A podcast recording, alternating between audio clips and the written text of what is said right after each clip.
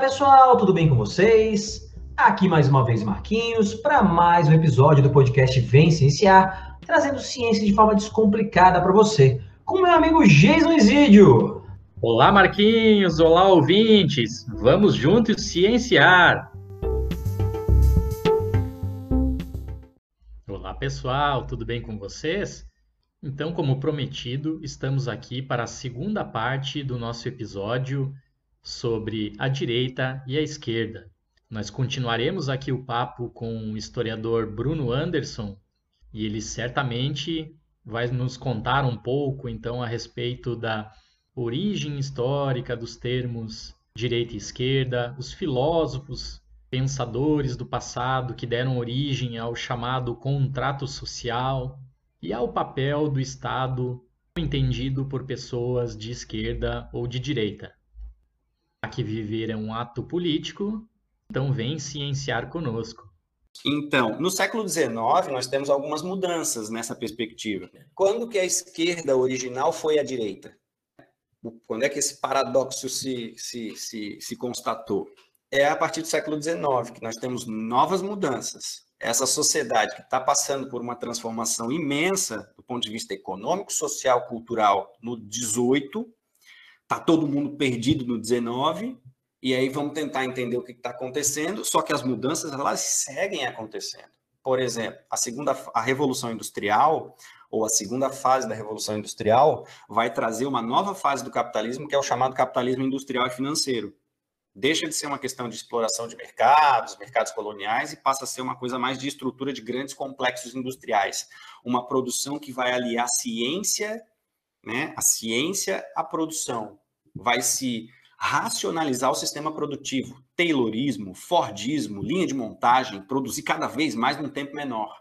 Só que nesse período em que a gente tem o desenvolvimento desse processo de industrialização, ou segunda fase da industrialização, a gente também vai ter uma exploração imensa da mão de obra que não tinha direito nenhum não tinha direito a folga, não tinha direito a férias, não tinha direito a, a licença de saúde, não tinha direitos e precisou lutar por direitos porque estava completamente exposta às péssimas condições de vida e trabalho mediante essa exploração excessiva. No Brasil, no desenvolvimento industrial, tinha empresa que cobrava o uso do banheiro para o operário.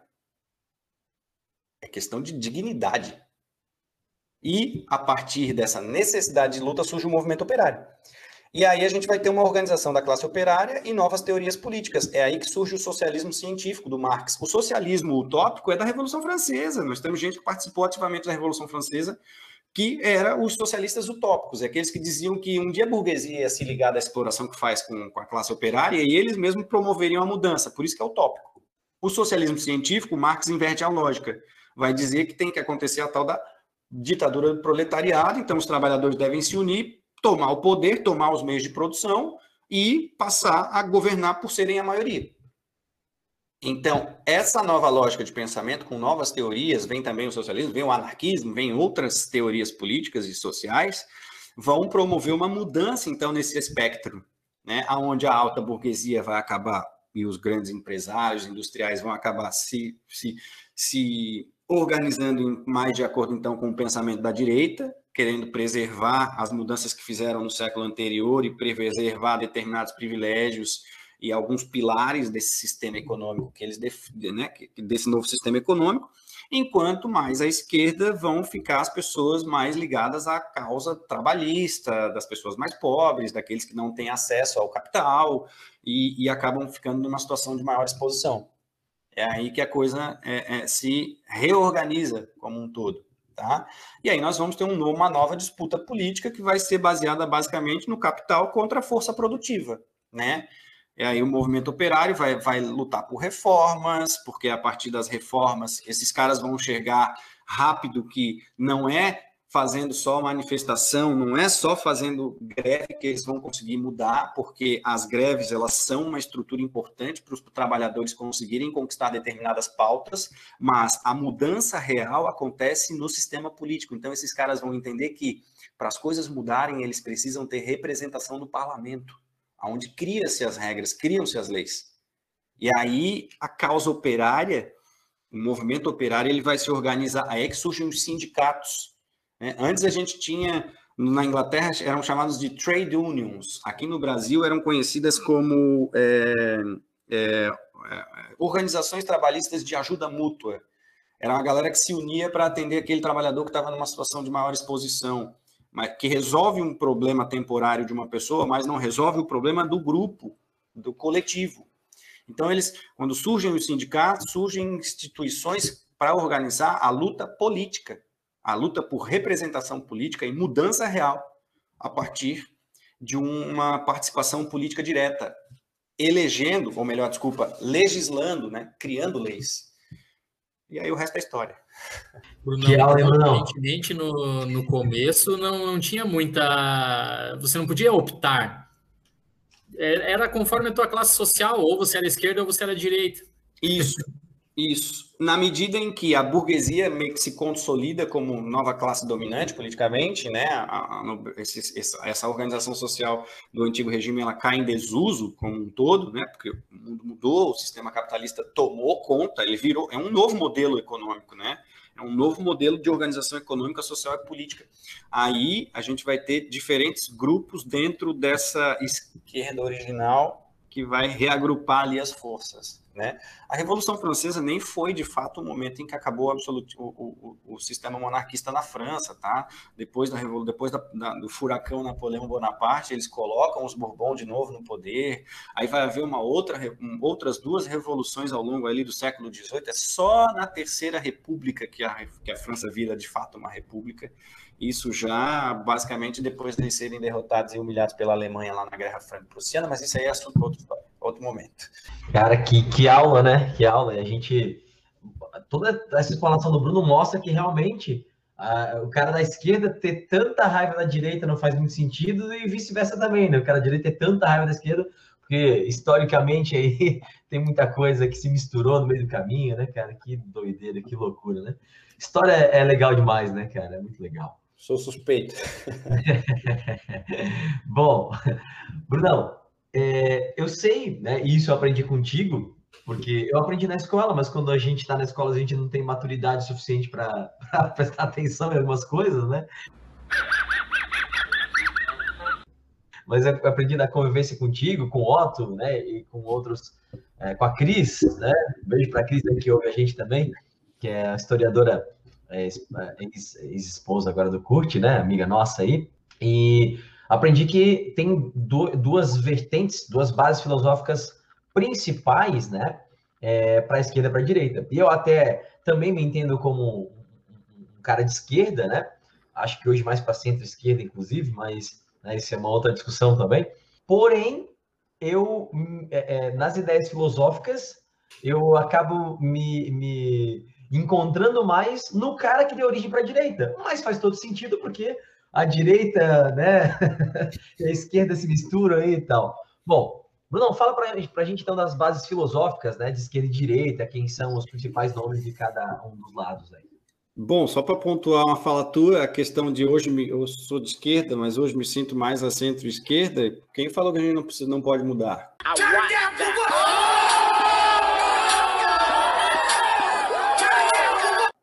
Né? Acho que a política é esse exercício de mudança constante. Não existe situação eu, eu, eu, perfeita. Né? Hoje eu penso isso, a vida me, me leva para outros caminhos que eu posso sim mudar de opinião. Enfim. Bases filosóficas, a gente vai trabalhar dois filósofos muito importantes nesse processo de mudanças que estavam acontecendo ali no século XVII e XVIII. Né? A gente diz que a base filosófica das ideias de direita é um cara chamado Thomas Hobbes, um filósofo inglês contemporâneo a essas revoluções que estavam acontecendo na Inglaterra, a Revolução Puritana e a Revolução Gloriosa, principalmente. Autor de um livro muito importante que é o Leviatã, que justamente trabalha essas visões em relação ao Estado e o que é o Estado, qual é a função do Estado, o que é o homem, como é que o ser humano nasce, quais são as condições naturais do ser humano e assim por diante. E, do ponto de vista da esquerda, seria o suíço, daí do século XVIII, um dos principais nomes do iluminismo, que é o Jean-Jacques Rousseau. Tá? Ambos vão trabalhar uma teoria conhecida como a teoria do contrato social. Antes de eu entrar no, no pensamento de cada um deles, então vamos dar uma, uma, uma, uma contextualizada rápida e bem geral sobre o que, que seria o, o contrato social. Né? A ideia aqui é: existe um estado natural e existe um estado social do ser humano. Quando você nasce, na teoria, você tem o direito de fazer o que você quiser. Só que todo mundo, se todo mundo pudesse fazer que a gente quer fazer, não existiria sociedade.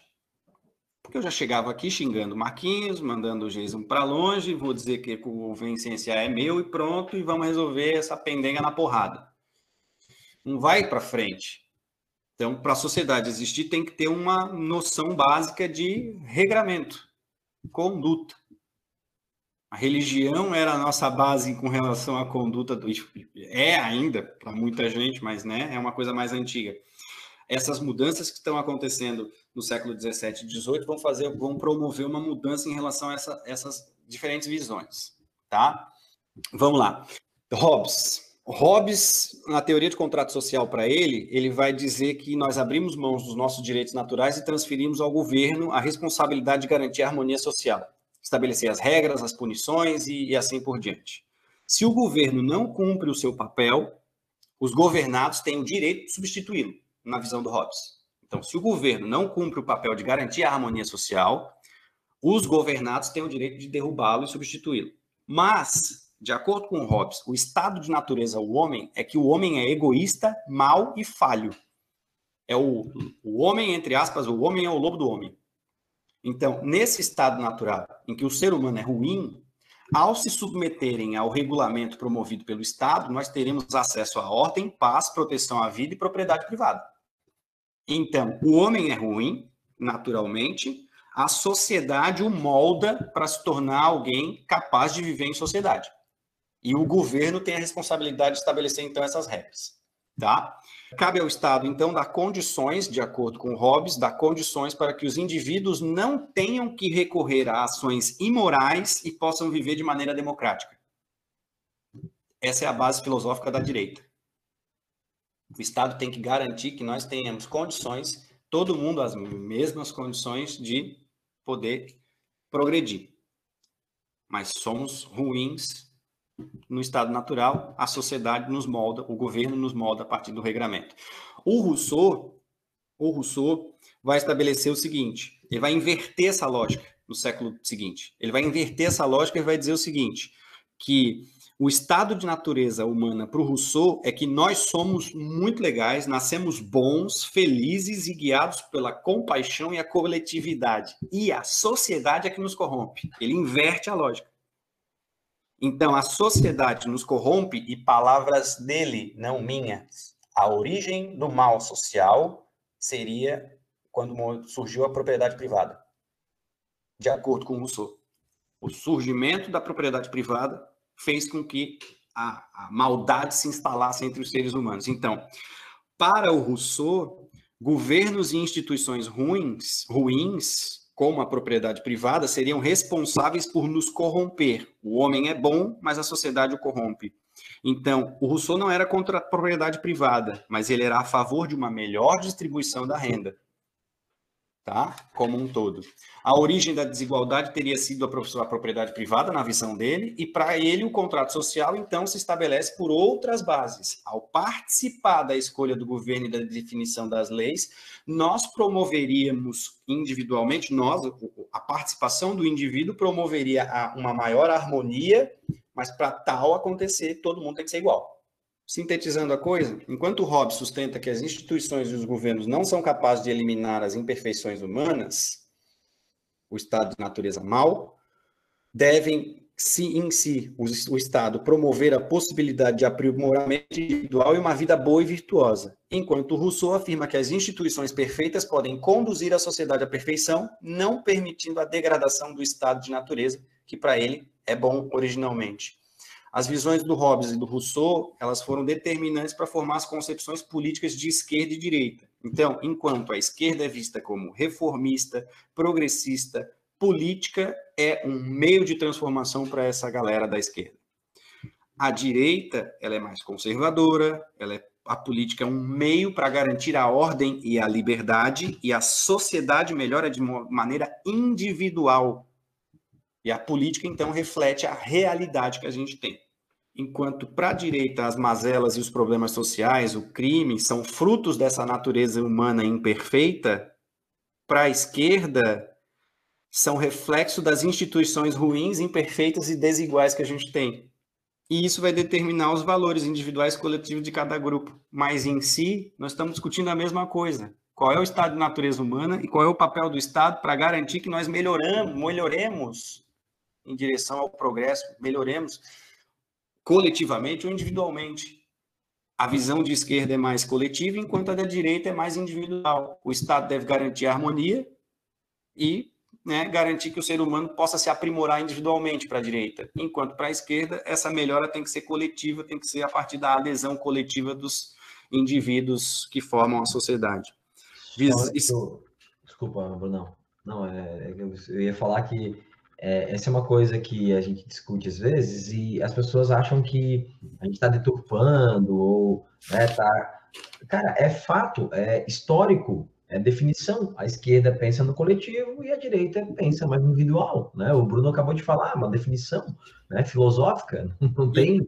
Como cada grupo vê o papel do Estado, né? É, exatamente, exatamente. É basicamente isso. A esquerda tem uma visão mais coletiva, valoriza mais a igualdade, as ações coletivas como um todo, a sociedade prevalece sobre o indivíduo, a sociedade e o Estado devem prover a igualdade, o Estado é mais interventor e mais atuante por conta disso porque o Estado vai ter que ter um braço maior. Enquanto para a direita, tem uma visão mais individualista, valoriza mais os direitos individuais, a autonomia, as liberdades individuais, a responsabilização individual também do, do, do ser, e defende uma igualdade jurídica, né? uma igualdade, uma, a desigualdade social para a galera mais ao pensamento à direita é uma questão que é inevitável, acaba sendo quase que natural. Só para economicamente pautar, então, as principais diferenças entre os dois grupos, a direita é mais individualista, por isso mais capitalista, os meios de produção podem ficar sob controle individual, particular, privados, né? São a base do sistema capitalista. O Estado é reduzido, então é um Estado mínimo, ou mínimo, no caso, seria a visão mais neoliberal, né? Menor, o Estado menor, com uma regulamentação, um poder de regulamentação e interferência menor. As relações de trabalho são mais flexibilizadas, tem menos impostos, defesa de privatizações, com um Estado menor, enquanto a, a, a esquerda é mais coletivista, os meios de produção, é, em alguns grupos de esquerda, a gente vai ter a defesa da, da, da, da posse é, do, dos meios de produção ser pública, né? comunismo, por exemplo. Os monopólios estatais são possíveis de existir, há, maior, há uma maior regulamentação, então, nas relações de trabalho, uma maior preocupação com a ideia de segurança social e acaba sendo um Estado maior, com um braço maior, e acaba, então, tendo mais impostos e sendo mais interventor. Basicamente isso. Bom, pessoal, como o Marquinhos falou aqui, as ciências políticas são ciências. Então, em sendo ciências, elas são dinâmicas, elas mudam. E vejam, nós estamos falando aqui de ciências políticas, ciências humanas, não de ciências exatas. As ciências exatas têm talvez uma taxa de transformação muito mais baixa do que as ciências políticas, as ciências humanas, são muito mais flexíveis. E eu vou fazer um paralelo aqui, então, agora, para tentar explicar melhor o meu ponto, já que eu não sou um especialista aí da, das ciências políticas, com a minha ciência mãe. O paralelo que eu vou fazer agora é com a genética. Então, pessoal, todos vocês que estudaram alguma vez genética na vida, lá no ensino médio ou em qualquer outra situação, na, na, no ensino superior, talvez, vocês provavelmente entraram em contato com os estudos do Mendel. Né? O Mendel deu origem aí, os estudos dele a respeito da hereditariedade deram origem a uma ciência, né? uma disciplina chamada genética. Resumidamente, o Mendel trabalhou, então, lá nos seus estudos iniciais, com ervilhas, e ele tinha as ervilhas verdes e as ervilhas amarelas. Ou seja, ele qualificava as ervilhas dele em apenas duas categorias, verde ou amarela. Eu acho que todos vocês que estão ouvindo esse episódio agora nesse momento, vocês devem concordar que o mundo não se divide apenas em verde ou amarelo, nem mesmo o mundo das ervilhas. Você tem a verde mais escura, verde um pouquinho clarinha, amarela mais escura, amarela tendendo ao verde, amarela mais claro, e assim por diante, só para citar alguma das cores possíveis. Da mesma maneira, vocês devem concordar então que é muito difícil a gente pegar uma população de 210 milhões de pessoas aqui no Brasil e dividir elas basicamente em esquerda e direita, ou seja, em duas categorias apenas. Por exemplo, na genética, se nós temos num extremo uma ervilha totalmente verde e no outro extremo uma ervilha totalmente amarela, quando você tem ali uma ervilha verde com uns poucos pixels ali amarelos, a ervilha verde vai olhar para essa outra ervilhinha e vai falar: Ei, você tem uns pixels amarelos aí, você é amarelista. E a ervilha amarela, quando olhar para essa mesma ervilha, vai ver: nossa, mas você é quase toda verde, então você é verdista. da mesma maneira, uma pessoa de extrema esquerda vai olhar para todas as outras pessoas que sejam de esquerda e vai chamar elas de direitista, porque elas estão menos à esquerda do que a própria pessoa. Então é extremamente complicado é, a gente ficar polarizando e categorizando pessoas em apenas duas categorias. Por isso eu gosto bastante do modelo do plano cartesiano. Então, nesse modelo do plano cartesiano, pessoal, é, nós temos um eixo X, que basicamente seria um eixo aí relacionado à, à sua visão econômica do mundo. E nós temos um eixo Y, que seria a sua visão social do mundo. Então, por exemplo, no eixo X, que é a parte econômica, lá na extrema esquerda, nós teríamos, por exemplo, o comunismo. Na extrema direita, nós teríamos o libertarismo.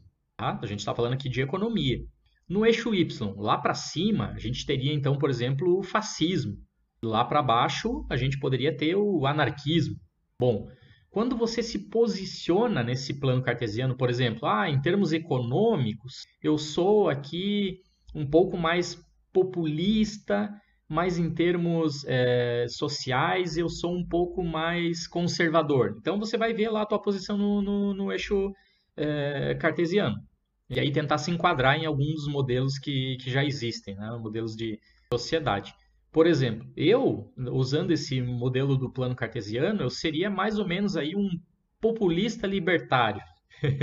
então, na, na questão econômica, eu estaria um pouco mais para a esquerda, na questão social, eu estaria um pouquinho mais para baixo. Mas, se eu vou conversar com uma pessoa, por exemplo, na internet, ou uma pessoa que assim como eu não é especialista das ciências políticas, diferentemente aqui do Brunão, quando eu falo, ah, eu sou um populista libertário, a pessoa dá, um, dá uma tela azul nela, ela fica bugada, ela não entende nada. e aí, de repente, ela, ela quer se agarrar ali no, no, em alguma coisa para debater, apesar de não ser um especialista, ela quer dar a opinião dela, né? ela escuta a populista, a populista é esquerdista, e já começa um monte de ataque, ah, você é comunista, não sei o quê. E olha, e aí você vai tentar explicar, não, eu até tenho algumas ali questões mais econômicas, de repente, que eu penso parecido com algum, é, uma galera aí da direita. Não, não, você é comunista e tal. Cara, comunismo é uma extrema esquerda lá do eixo econômico, né? Então, é, é, difícil realmente. Eu acho que esse episódio que a gente está gravando hoje ele é sensacional nesse sentido, porque ele dá esse tipo de subsídio para as pessoas repensarem os seus conhecimentos, ou de repente adquirirem conhecimento mesmo, se elas, né, porventura, aí não, não são especialistas na, na temática.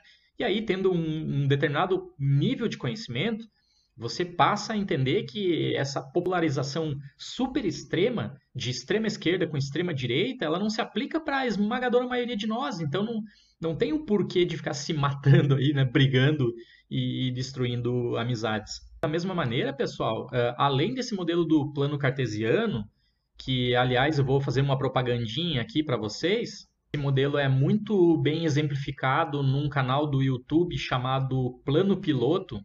O nome do vídeo é O que é esquerda e direita. Assistam lá e tentem se posicionar no plano cartesiano.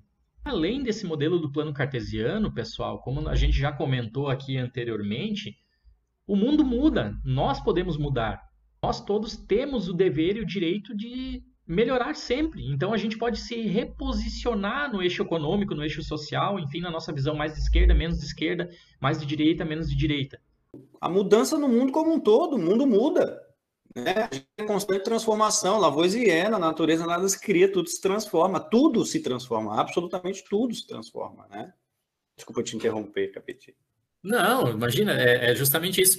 Porque é, a, a, polarização ela vem muito das pessoas não terem essa, esse subsídio, não entenderem o que significa, não, então vai ser difícil. Realmente, eu, eu queria saber de ti se você vê alguma esperança de a gente conseguir. Eu concordo contigo que tem que sentar à mesa, que tem que debater, tem que ouvir todo mundo. Uh, e, e, quando eu falo isso, as pessoas às vezes me dizem, o pessoal da Hard Science fala, Jason, você não vai debater com um terraplanista você não vai debater com pessoas que não acreditam na gravidade. Não tem polarização. É a gravidade, jogou a maçã para cima, ela cai. Você pular, você vai cair, né? É, não, não tem polarização. Mas agora a gente está aqui num outro nível, no meu entender, né? É, a ciência política ela é dinâmica, ela é flexível, ela não é uma ciência exata. Nada exato. Então, é, para a gente ter esse, é, para a gente evoluir como sociedade, já que vivemos em sociedade, é preciso ouvir os dois lados, conversar e chegar num denominador comum mas com polarização extrema, né? hoje no Brasil, com essa extrema direita que a gente tem. Não sei, é, Bruno, o que você acha? Vamos conseguir dialogar? Eu acho que o extremo, a esquerda ou a direita, o extremo, não tem discussão. É pessoa que, que não está disposta a, a, a, conversar, a dialogar com ideia diferente, com quem, quem pensa diferente. Mas eu acho que essas pessoas não são maioria. Elas não são maioria. Elas fazem muito barulho. Elas sabem fazer um barulho desgraçado, cara. Mas elas não são maioria.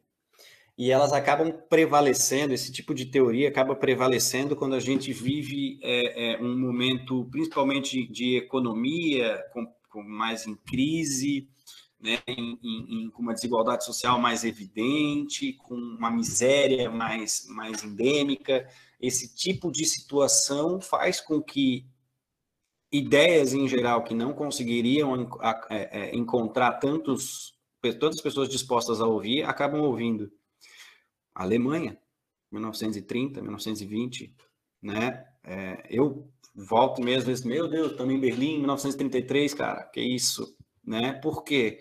Porque as condições em geral de vida naquele período passaram por um processo bastante terrível pós-guerra, a crise de 29 e tal, que fez com que principalmente a Alemanha, a Alemanha quebrou duas vezes antes de se recuperar, cara. Então, estava se recuperando, veio a crise. Estava se recuperando, tipo, e aí clima de desesperança, descrença em relação à democracia, descrença em relação à classe política. Nós passamos por um processo muito terrível de descre... descrença da classe política como um todo e porque porra, os caras também, né, cagaram muito, mas fugir do, do, do, do, da política, da boa política, que é de fato aquilo que é capaz de, de transformar a realidade, né? Negar isso é o que fortalece essas ideias extremas. Hoje a gente vive uma situação de extrema direita no Brasil que beira o bizarro. Mas eles não são maioria. É. A gente tem que perder o medo também, a gente está com um pouco de medo demais desses caras. A gente tem que começar a fazer mais barulho que eles, cara. É, concordo. Porque se arrochar, eles, eles correm, velho. É. Se arrochar, eles correm. Concordo. Tá? Cara, eu não digo nem que beira o bizarro, Bruno. Acho que é bizarro, né? Tem umas coisas. A gente estava conversando antes aqui, anarcocapitalismo, gente. Não, não dá, não dá. Isso aí não dá, não dá. Não, não tem cabimento, cara. Anarcocapitalismo. Não, não, não, demais. Né? Outra coisa que o Bruno sempre fala que é liberal na economia, na economia e conservador, conservador nos costumes. É, né? tu é liberal, tu é liberal, pô. Isso aí. Né? Então, a, é, a, gente tá no bizarro, né, cara? É o bizarro de a galera acreditar em kit gay. O quê? Como? Como? Né? Uma madeira de piroca, essas paradas. Então, cara, a gente tá vivendo bizarro, né? É, explicar isso, eu fico pensando, cara, como é que eu vou explicar isso pro meu sobrinho que tem cinco anos no, no, no futuro, velho? Ele, ele vai rir da nossa cara. Fala, não é possível vocês acreditarem nisso aí, gente. Não é possível, né? É, não é possível que a gente botou no, na, na, presidência um cara que sempre foi corrupto e que, né, hoje a gente teve notícias aí e tal. Então, cara, as pessoas acreditavam, o cara nunca fez nada em 30 anos como deputado, não vai dar certo, ele vai ser bom presidente. Né? Mas é aquela história, né? Você tinha um grupo político que levou décadas para chegar ao poder, que conseguiu permanecer no poder, principalmente por novas regras criadas pelo grupo anterior, porque quem aprovou a reeleição nesse país foi o Fernando Henrique Cardoso, é. que foi um grande presidente. Foi. Foi um grande presidente, Fernando Henrique Cardoso, tá? Não vou aqui, ah, eu sou mais à esquerda. Não, não, cara.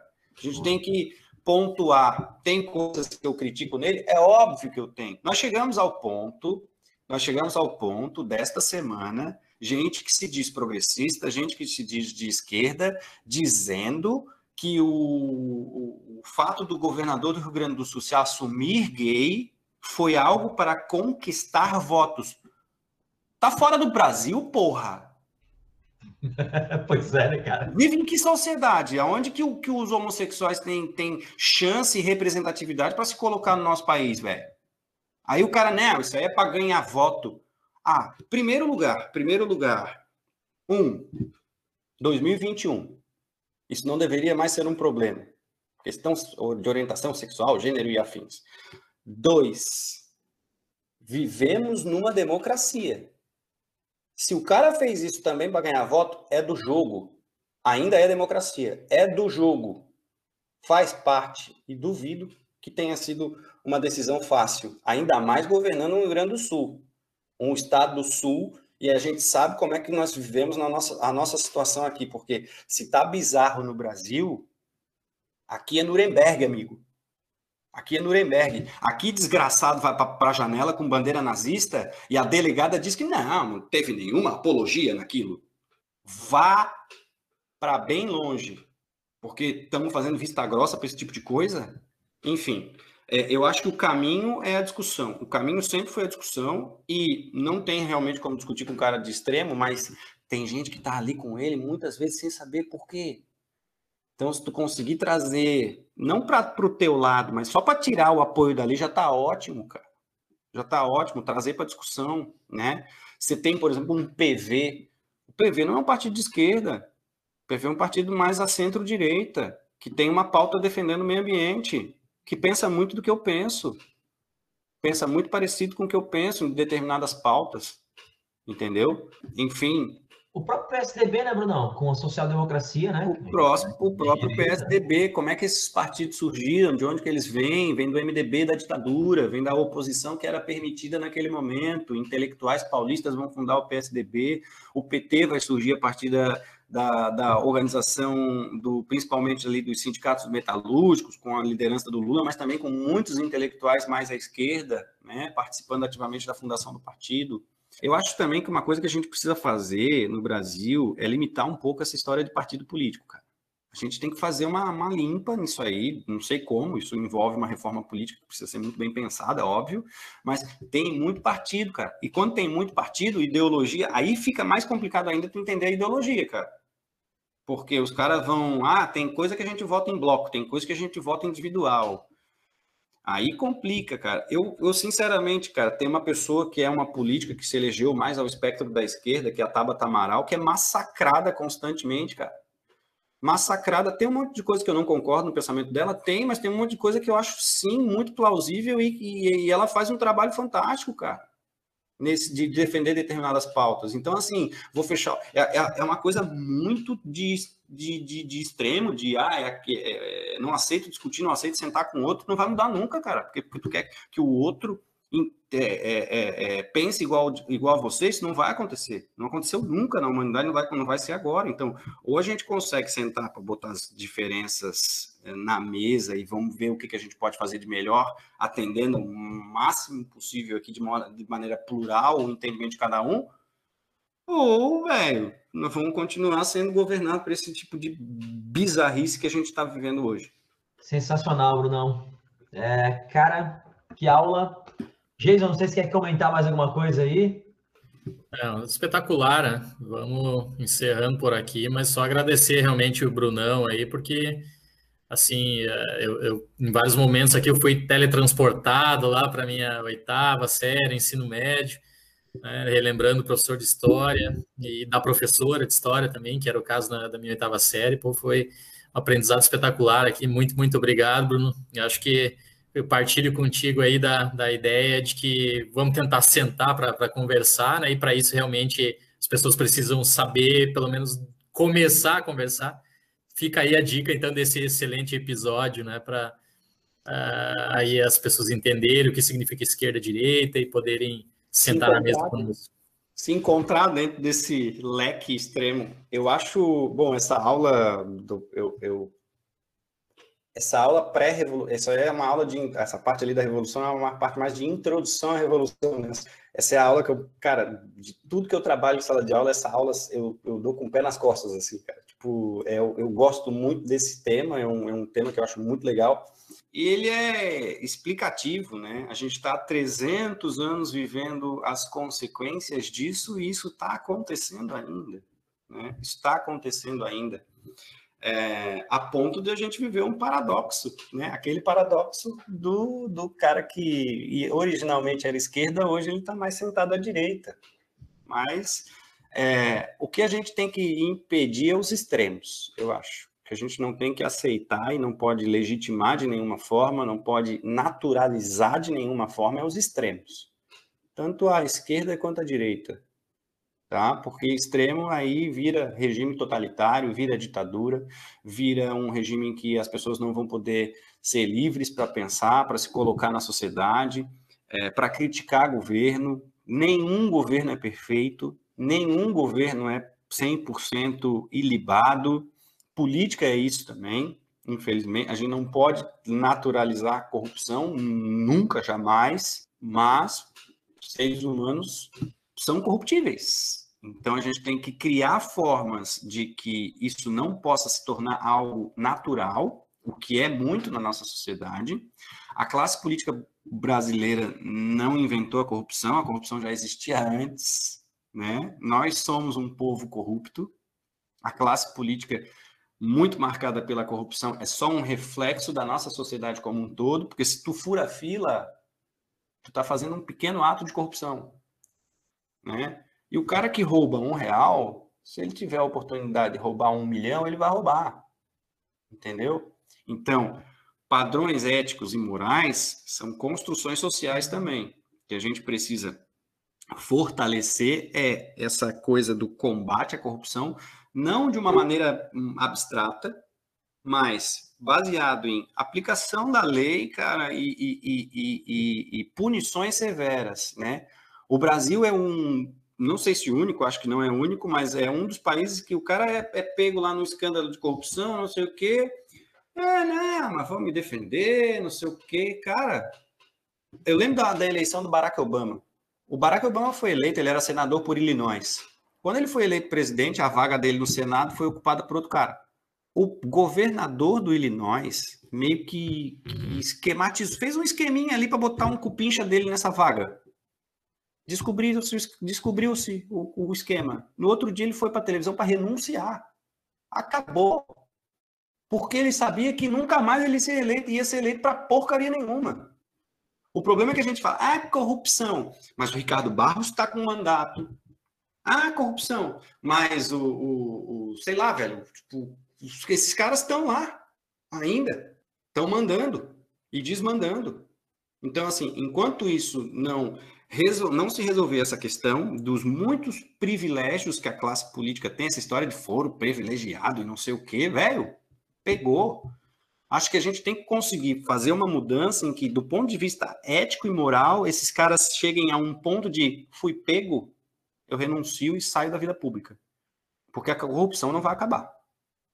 Nós somos seres humanos. Isso não vai acabar nunca. O que tem que acabar é o entendimento e o. Vamos parar de passar pano, né? Pô, tem muito pano para passar nesse país. Tá louco, haja pano, cara. Haja pano, cara. Ah, um mito. Não, não cara. Não tem, velho. Já Hoje pode chamar de corrupto, cara. Hoje Já pode chamar bastante tempo. É. O cara tem 30 anos, falando especificamente do, do, do, do, do desgoverno Bolsonaro, o cara tá 30 anos no Congresso tem uma ou duas leis lá que estão discutindo, que ele sugeriu. Nunca aprovou uma lei, nunca relatou nada. Ele nunca fez nada. Não, mas ele é honesto. E, né, o mito, não, mas o que era o que veio antes não importa agora. Né? Presidente, ele vai fazer. Não vai fazer nada. Esse cara não trabalha. Esse cara pega a agenda dele, vai lá, sexta-feira, ele trabalha duas horas por, por sexta-feira. Então, ou ele não está trabalhando, ou ele está se reunindo com gente que não está entrando na, na, na, na agenda. E isso a gente sabe onde é que termina, né? Tendo recebendo gente na, na, na, garagem, né? Foi gravado pelo Joesley nessa historinha aí, né? Então, assim, uma agenda presidencial, quando o cara trabalha duas, três horas por dia, dificilmente ele não está recebendo alguém por fora. Por que, que não pode receber e entrar na agenda? Alguma coisa a esconder? O que está se negociando aí? Só para pontuar um exemplo, né? Enfim, é preciso discutir e construir uma saída que a gente consiga trabalhar melhor essa ideia de moral e ética política. A corrupção não vamos acabar. Essa coisa do, pelo fim da corrupção só se extinguir a raça humana. Não é a pauta. Acho que outras coisas são, são, são mais importantes para mudar essa realidade. Não é que não quero aqui passar pano para a corrupção, não é isso. Tá, agradecer novamente o Brunão, Marquinhos, agradecer nossos ouvintes aí que acompanharam esses dois últimos episódios. Dizer para os fãs da neurociência que estamos chegando a partir da semana que vem. Vamos começar a falar bastante aí de cérebro, algum, algumas drogas de abuso que afetam o nosso cérebro também. Grande abraço para vocês todos, continuem se cuidando e até o próximo episódio. Brunão, obrigado, viu, cara? Obrigado pela aula, foi sensacional. E dá muito pano para manga, a gente pode fazer outros aí sobre assuntos que tem muita coisa para falar. Obrigado.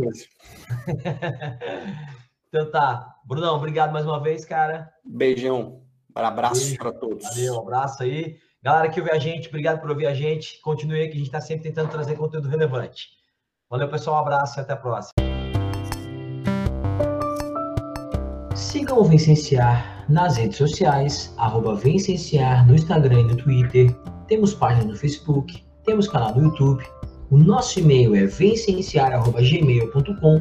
Por esses canais você pode tirar sua dúvida, mandar sua crítica ou sugestão. Estamos nos principais tocadores de streaming de áudio. Estamos no Anchor, Apple Podcasts, Google Podcasts, Spotify, Podtail, Breaker, Castbox e logo estaremos em outros.